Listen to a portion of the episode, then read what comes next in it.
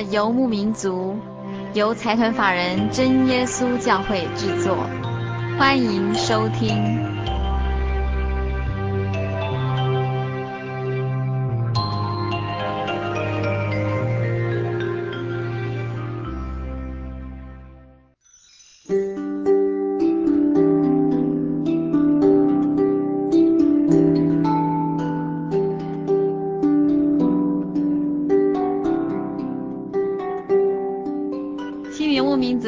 在空中的朋友，大家好，我是佩芝，很高兴在二零零一年的第一个星期天，在空中与所有朋友相会。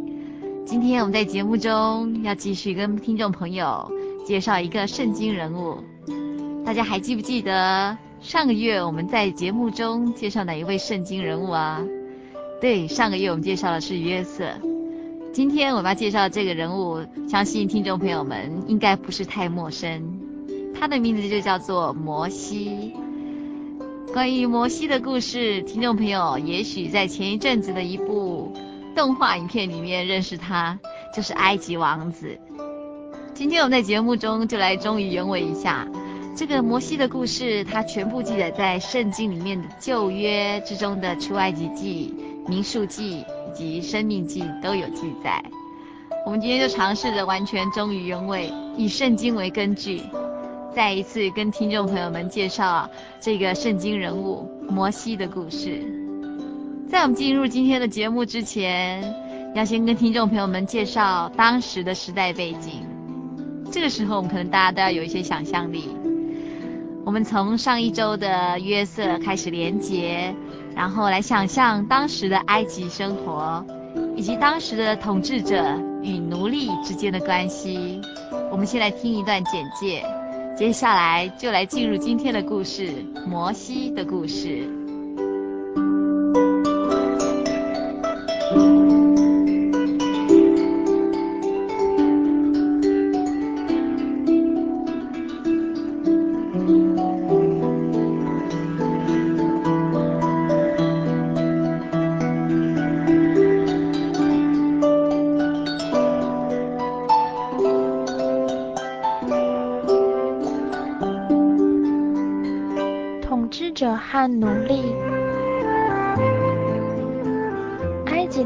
治者法老是埃及社会的中心，他们过着豪华奢侈的生活，建造富丽的皇宫、殿堂和墓穴。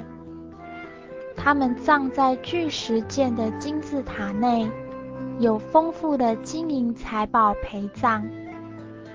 很多以色列人渐渐变得富有，例如约瑟虽曾被卖为奴隶，但后来在埃及却极有影响力。然而，约瑟时期过后三百年，他们的命运遭受巨变。大约于公元前一千五百年，埃及统治者。开始敌视来自其他国家的人民，包括以色列人。他们成为奴隶，牛马不如的为别人工作。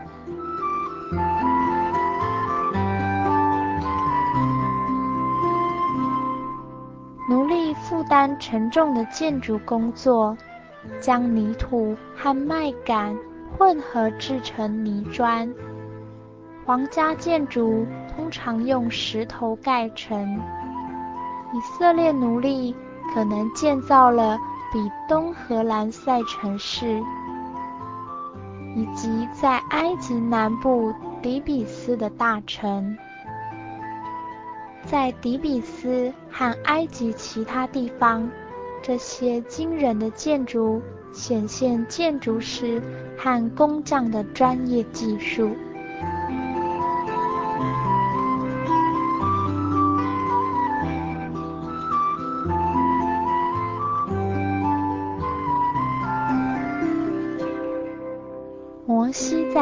及。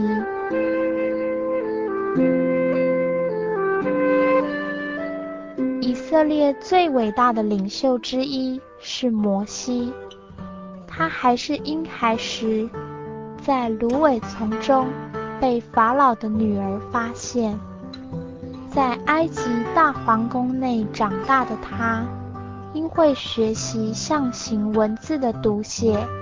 且参加体育活动，如射箭及体操。摩西杀了一个埃及人后，离开埃及，但他永远不曾忘记自己是以色列人。后来，他回到埃及解救他的同胞，在神的命令下。带领他们出埃及。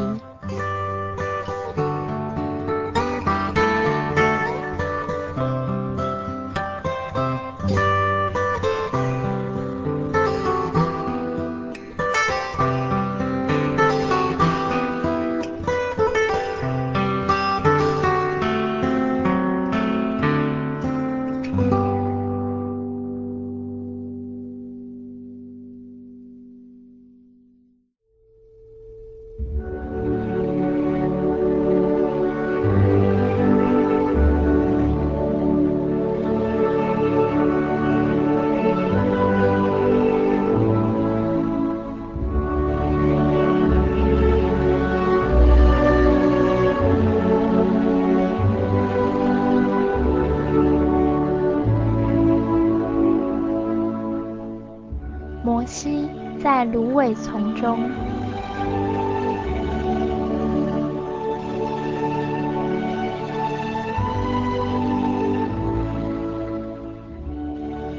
在埃及新王登基，而自从约瑟管理的时期以来，以色列人增加的又多又强盛。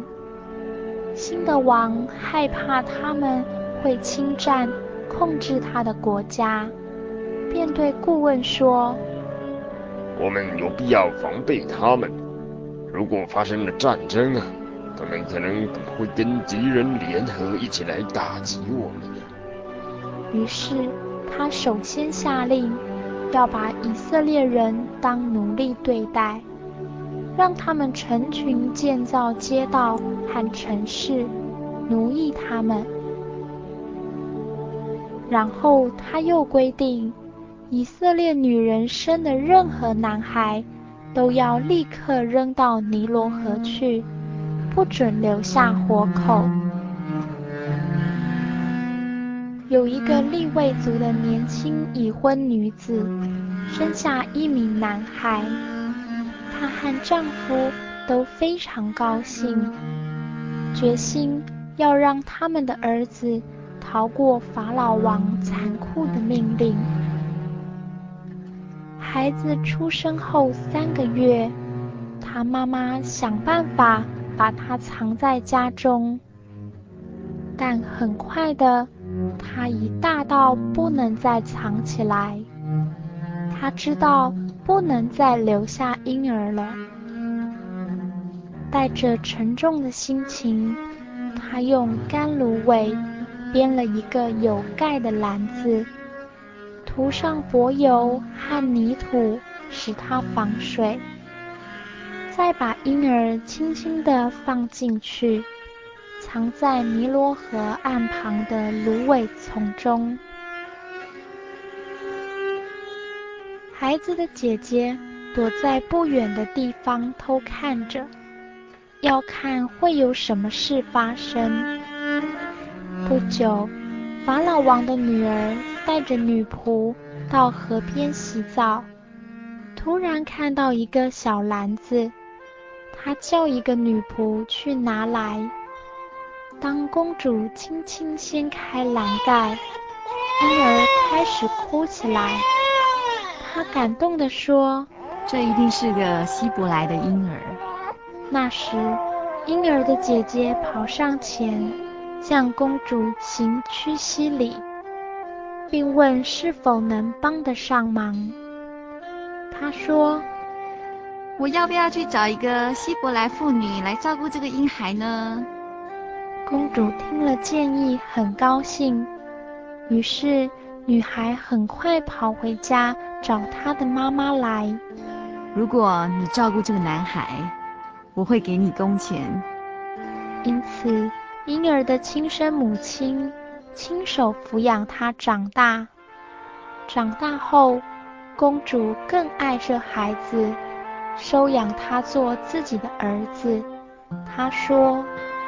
我要叫他摩西，意思就是拉出，因为我从水里把这孩子拉上来。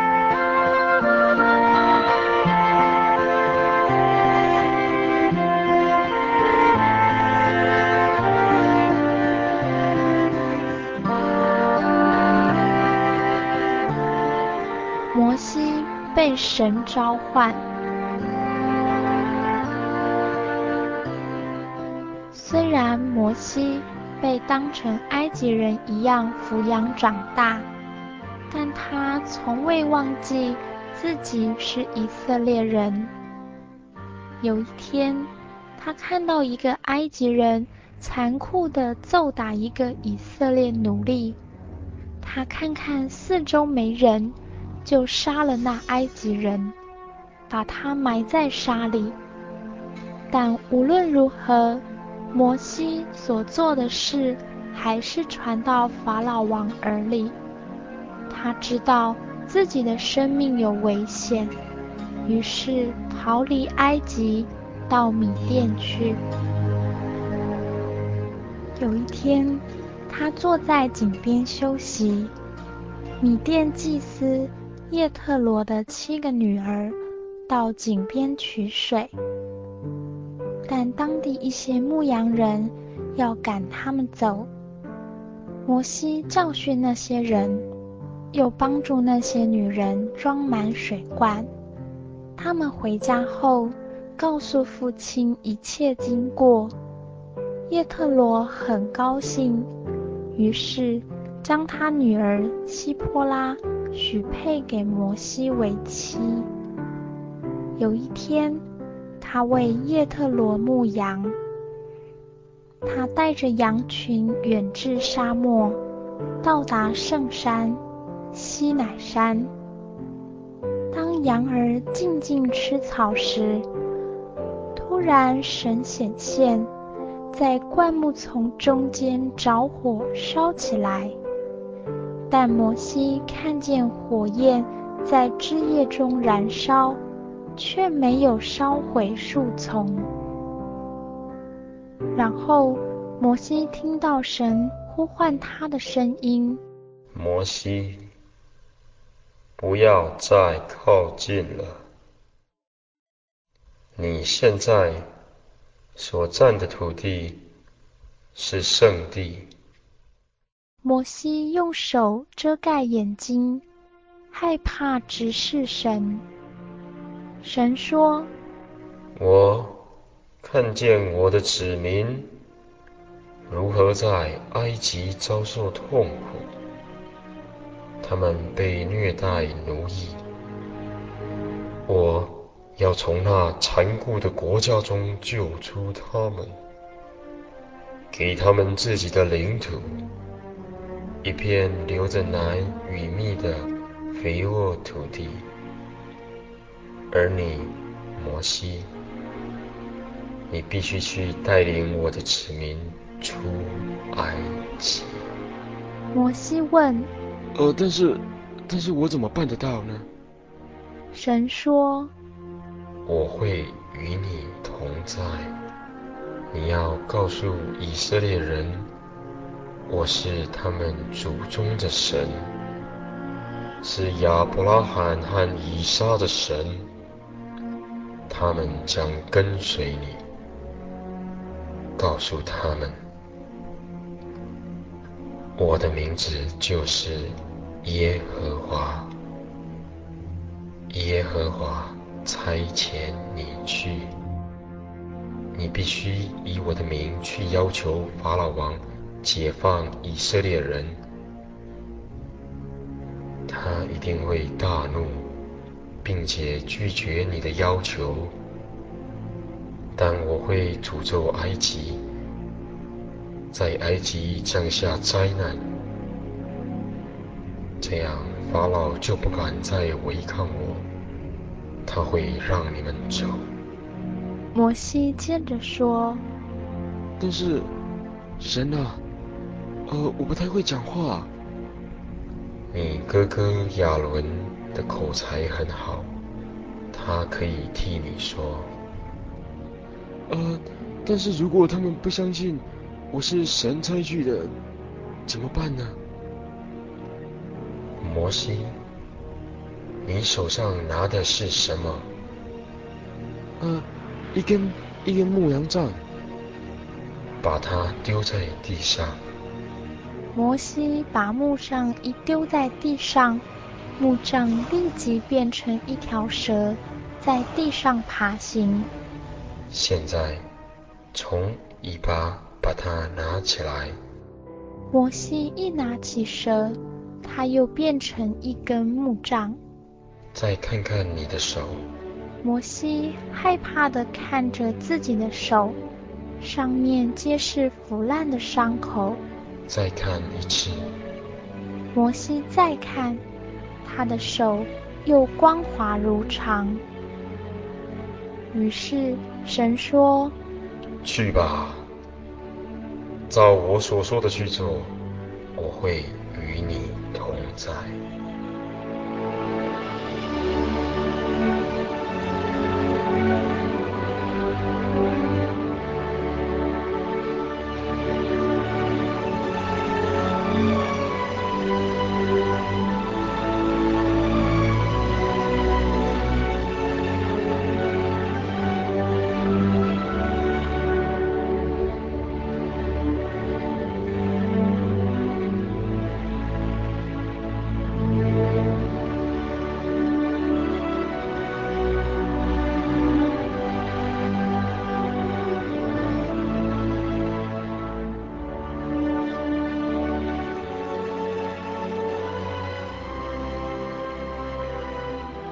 西警告法老王。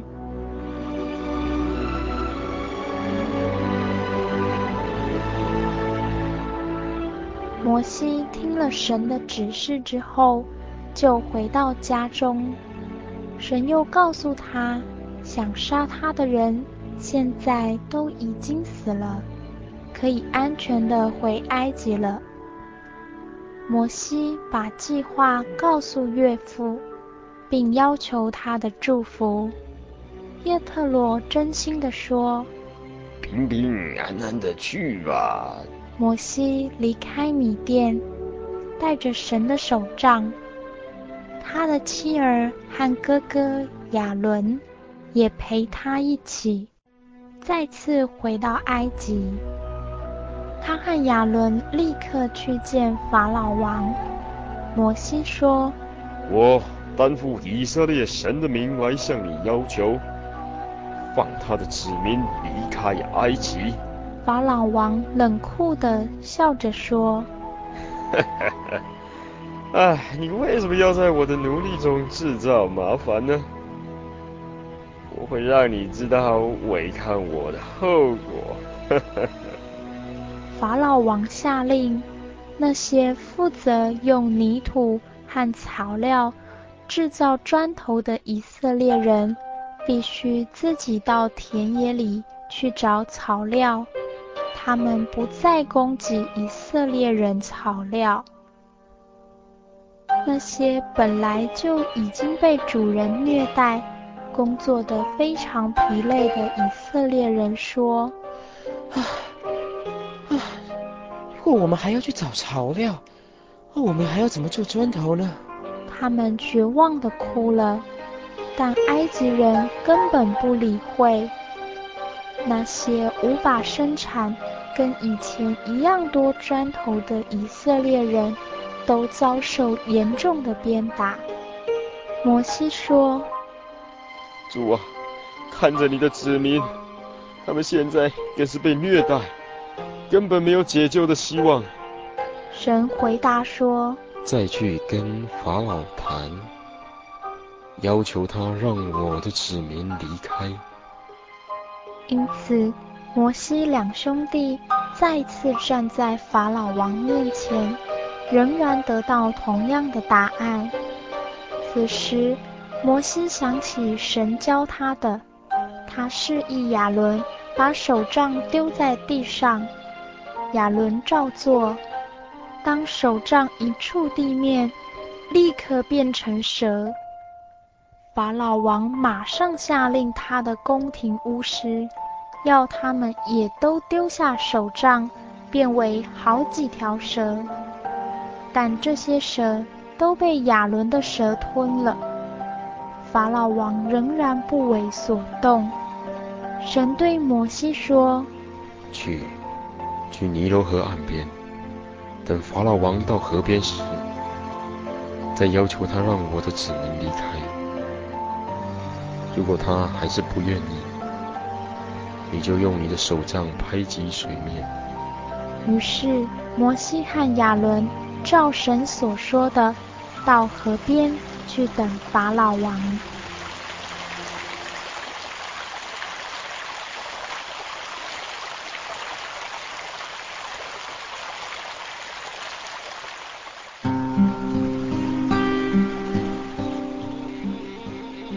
级的灾祸。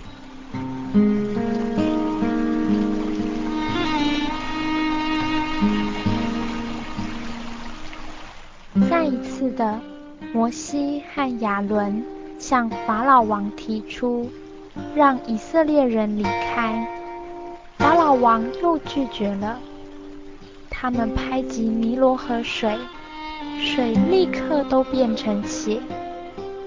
所有的鱼都死了，死鱼在阳光下腐烂发臭。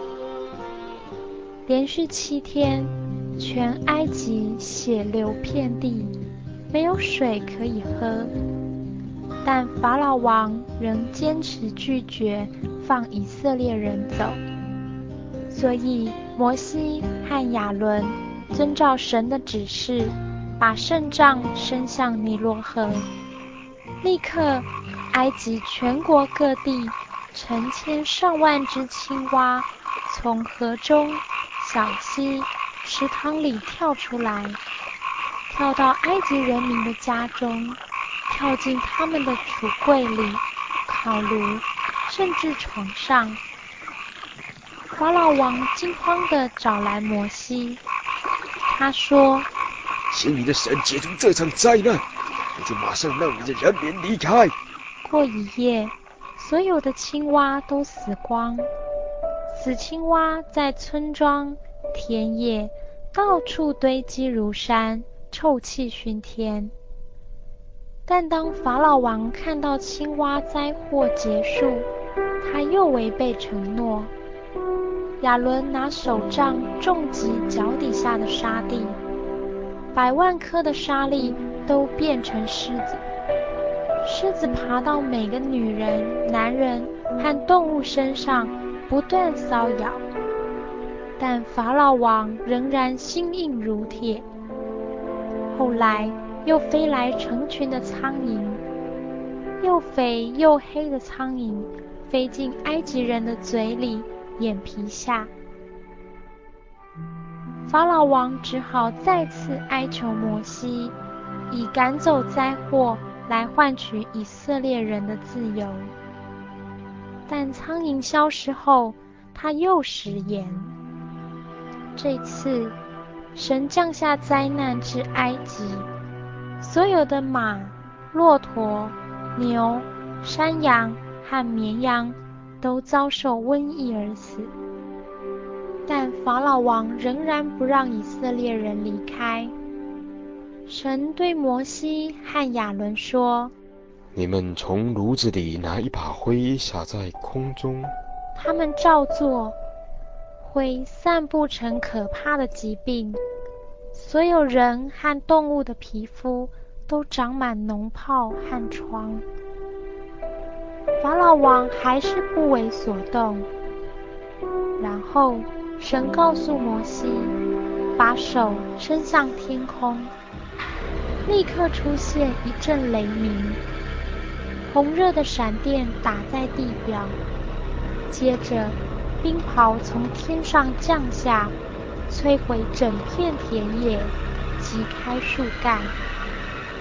法老王传唤摩西，对他说：“如果你们停止冰雹、雷雨，我就答应你们的要求。”所以摩西请求神。冰雹和雷雨就都停止了，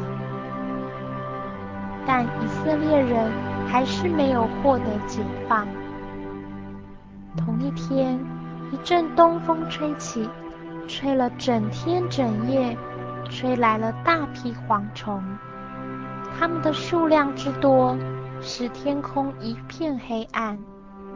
它们覆盖大地，大地也一片黑暗。他们吃光每片草叶，连树上的果子也吃光。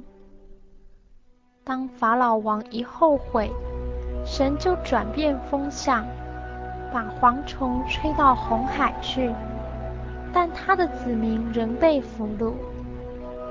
所以，神又叫摩西举手向天，不久，黑暗笼罩埃及。三天没有光线。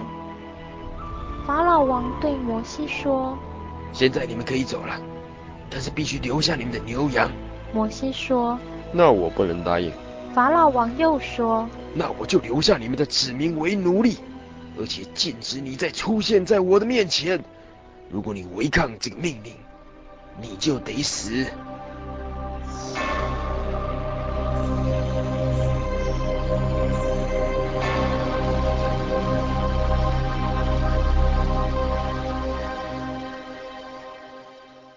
第十个灾祸。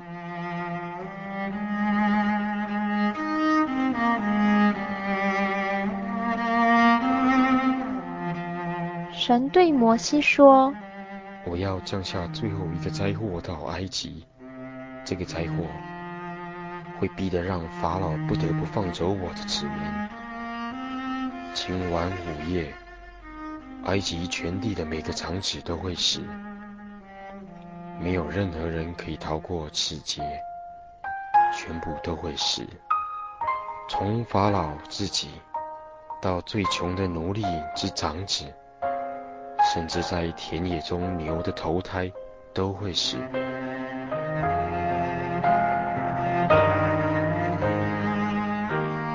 从此以后，这一天要叫做逾越节。因为今晚我要经过全埃及，我的子民会得到自由。从现在开始，这一天要作为一年的第一天，要保持神圣。每一户的户长要杀一头羔羊，把羔羊烤了，和苦菜一起吃。再加上无酵饼，你们的门框上要涂抹被杀掉动物的血，这样，当我今晚经过时，就会越过所有涂有血当标记的家。摩西召集所有以色列人的长老，告诉他们神的指示。以及如何遵守这第一个逾越节，并世世代代守这日。到了半夜，突然传出可怕的哀嚎哭叫声。神越过大地，除了以色列人，没有一个家庭逃过此劫。到处有死亡，哀鸿遍野。每个地方，从法老的皇宫到最黑暗的监牢，从最富有的商家到宽阔的墓地。所有人和动物的投胎都咽下最后一口气死去。法老王哀伤地从床上起来，招来摩西和亚伦，带走你们的人，离开我的国家，带走你们所有的羊群、牛群吧。此时，埃及人。只希望以色列人尽快离开，同时还附上成堆的金银财宝。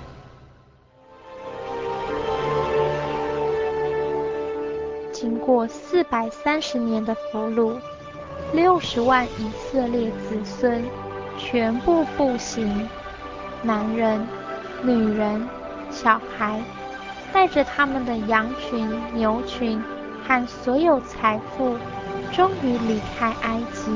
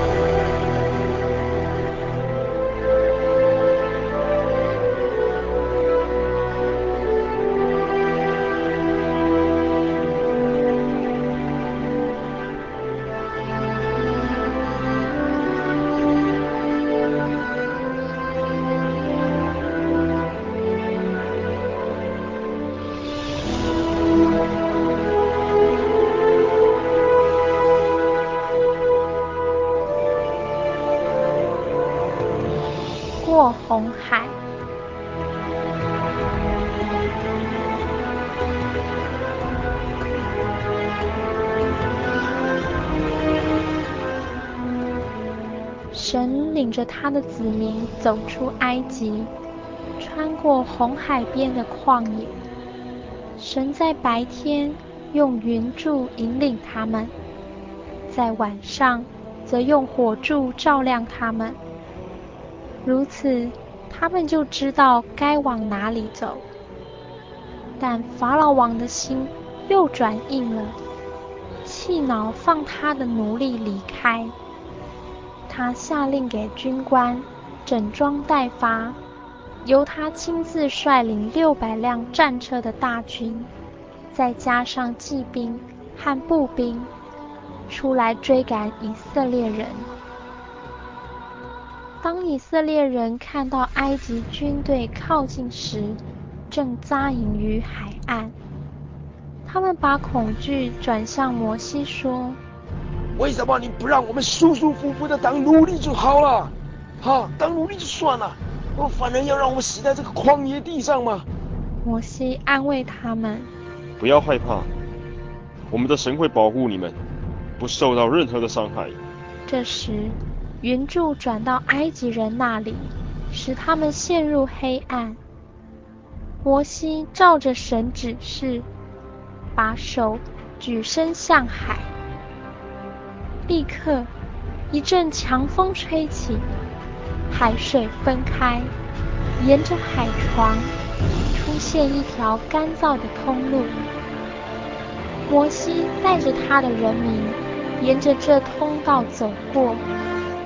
在他们两边，海水分开，像两堵高墙。法老王眼见如此，马上下令军队在后追赶。但当他的骑兵和上百的马车轰声如雷地越过干湿地时，神令摩西再伸出他的手，于是。红海的水复原，把埃及人全淹没，而以色列的子孙则安全到达对岸。他们看到神如何保护他们，对神和他的先知摩西都心生敬畏与感谢。摩西和亚伦的姐姐米利安手拿铃鼓，教其他妇女跟着他，高兴地在沿岸起舞，一面跳舞，一面唱着赞美歌，帮助以色列子孙逃离多年的奴役，以及顺利通过红海。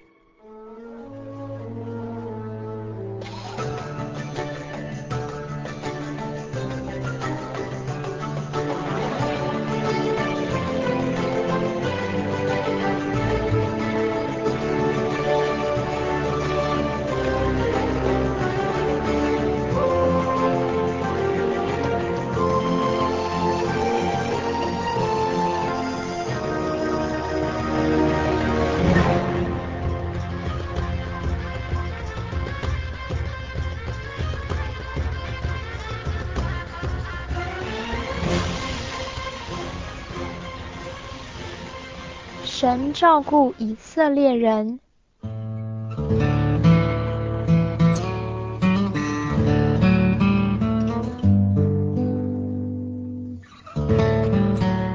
以色列人在西奈沙漠走了好几个星期，又饿又累，他们开始低声抱怨摩西和亚伦，说，至少在埃及，我们还有足够的食物可吃，但在这里，我们可能会饿死。神听到他们说的话，就告诉摩西，去安慰他的子民，说：神已承诺，我会好好的供应食物给大家。同一天傍晚，突然出现一大批鹌鹑。人们把它们抓来烤了吃。第二天早上，地面满腹白色、小而圆的东西，尝起来有蜂蜜的味道。以色列人很疑惑，互相问道：“哟，这是什么？啊？哦，应该是麻呢，因为它从天上而降的。”摩西说。这是我们的神所赏赐的食物，啊，让我们各取所需，一天之内要吃多少就拿多少，但切记不要超过。可惜有些人很贪心，拿超过他们所需的分量，偷偷把吗哪放在帐篷里，过一夜全都生了虫，变成黑色。有霉味的东西。第六天，摩西告诉他们，可以收集足够两天的食物。他说：“明天是安息日，应该献给我们的神，所以你们要收集好所需要的食物，准备两天的分量。食物会保持新鲜，直到安息日结束。”大部分的人遵照摩西所说的去做，但有少数人违反，在安息日出去找食物。神问摩西：“要到何时，他们才会学会遵守我的规定？”日子一天天过去，以色列人以缓慢的步伐通过炎热的沙漠。没有足够的水喝，他们生气的抱怨：“为什么你要带我们离开埃及呀？啊，要要叫我们在这里渴死吗？啊！”神令摩西去到一块指定的岩石边，用他的手杖击石，果然，一股冷水从磐石倾泻而出，让他们有足够的水喝。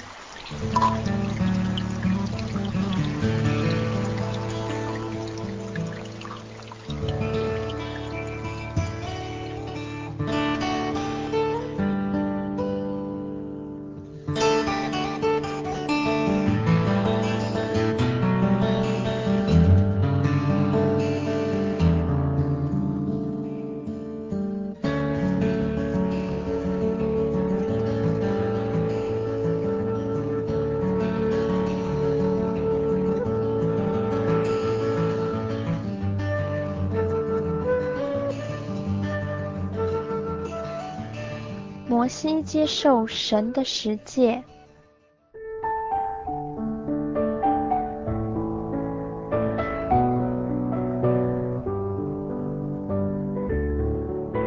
三个月后，以色列人到达西乃山的山脚下，在那扎营。摩西上山去拜神，神说，三天内他自己会跟人民说话。第三天早上，天空转为黑暗，雷电交加，山峰冒烟起火，像个大火炉，而地面也轰隆隆地震动不已。这时，神的声音像极大的号角声，召唤着摩西。他说：“我是耶和华，你的神。”曾将你从埃及之地为奴之家领出来。除了我以外，你不可敬拜别的神，不可为自己打造任何偶像，不可妄称耶和华你神的名。要谨守安息日为圣日。我在六天里创造了天地海和其中的万物，但在第七天休息。要孝敬父母亲，不可杀人，不可奸淫，不可偷窃，不可作假见证陷害人，不可贪图别人的财物。当众人听到雷电，看到烟火，害怕的不敢靠近。摩西安抚他们说：“不要害怕，我们的神降临，我们要学习他的诫命，才可以远离罪恶。”可是人民仍远远的站着。摩西再一次独自上山，到山峰顶，神所在的黑云处。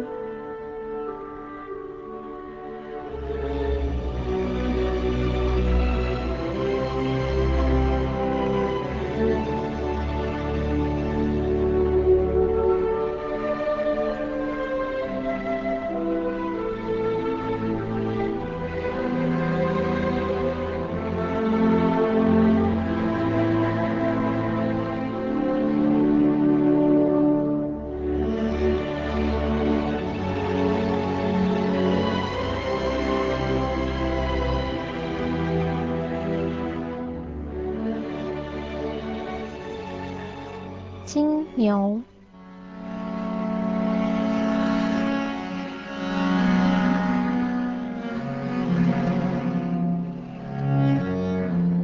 众人看到摩西没有从山上回来，就聚集在亚伦身边说：“喂，喂，我我们不知道带我们出来前，那摩西还遇到什么事情了啦？”所以你再重新帮我们创造一个神好了啦。啊，把你们的金子都拿来啊，我会给你们所要的。因此，所有男女都把他们的金首饰交给亚伦。亚伦把全部金子融化，塑成一头巨大的金牛，并在金牛像前建造祭坛。众人向他祭拜。献上牲品，并且跳舞、狂欢作乐。神从山峰底往下看到一切，他对摩西说：“我的诫命都快被忘记了！现在他们得承受我盛怒下的威力。”但摩西哀求神原谅他们。我的主啊，我的神啊，他们是你的选民。难道你把他们从埃及带出来，就是要毁于你的愤怒之下吗？神被这番话改变心意，让摩西下山，带着刻有十诫的两块石碑。当摩西靠近以色列人的营地，听到吵闹的笑声和音乐，又看到金牛塑像和祭火的烟。一大群喝醉酒的人正在疯狂跳舞。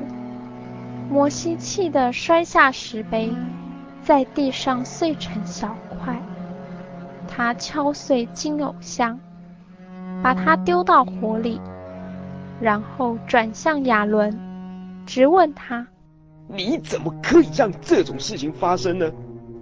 摩西要所有人聚集在营门前，严肃地告诉他们：“凡属于神的人都到我这边来。”只有利未族的人集结在他身边，其他人都留在原地。他对利未人说：“现在到营地里去，带着您的刀剑，见人就杀，因为这是神的旨意。”那晚，三千多人死于非命。第二天，摩西又去神那儿，哀求神原谅他的子民。神说：“我会让天使带领他们到那应许之地，但他们造假神像，必须受惩罚。”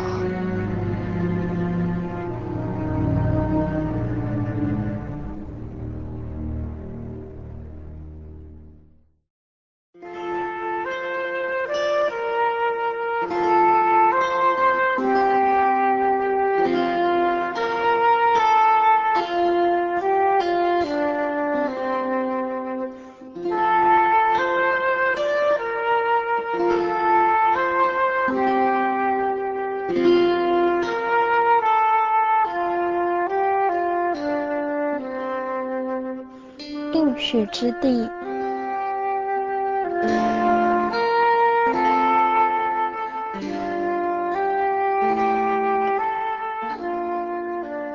亚伦去世后，摩西知道自己也将死去，于是把嫩的儿子约书亚找来，对他说：“呃，我老了，呃。”无法到达迦南地区，呃，你必须领导我的人民到那里呀、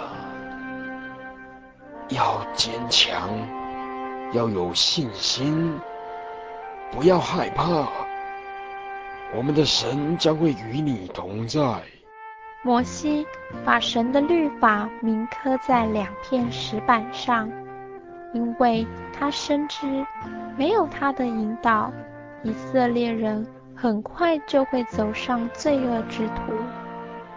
祭司把石板律法书保存在用金子打造、原先放置十诫的约柜中。摩西祝福过他的人民后，登上披斯加山顶。神在那里让他看到整片。要赐给以色列子孙的土地，包括基列、但城、犹大全境，延伸到西海，再向南至棕树城耶利哥河谷。后来，摩西在摩押地去世，下葬。自从他过世，以色列就再没有出现过像他这样。曾经和神面对面的先知，他曾经那么勇敢地对抗法老王，领导他的人民离开埃及。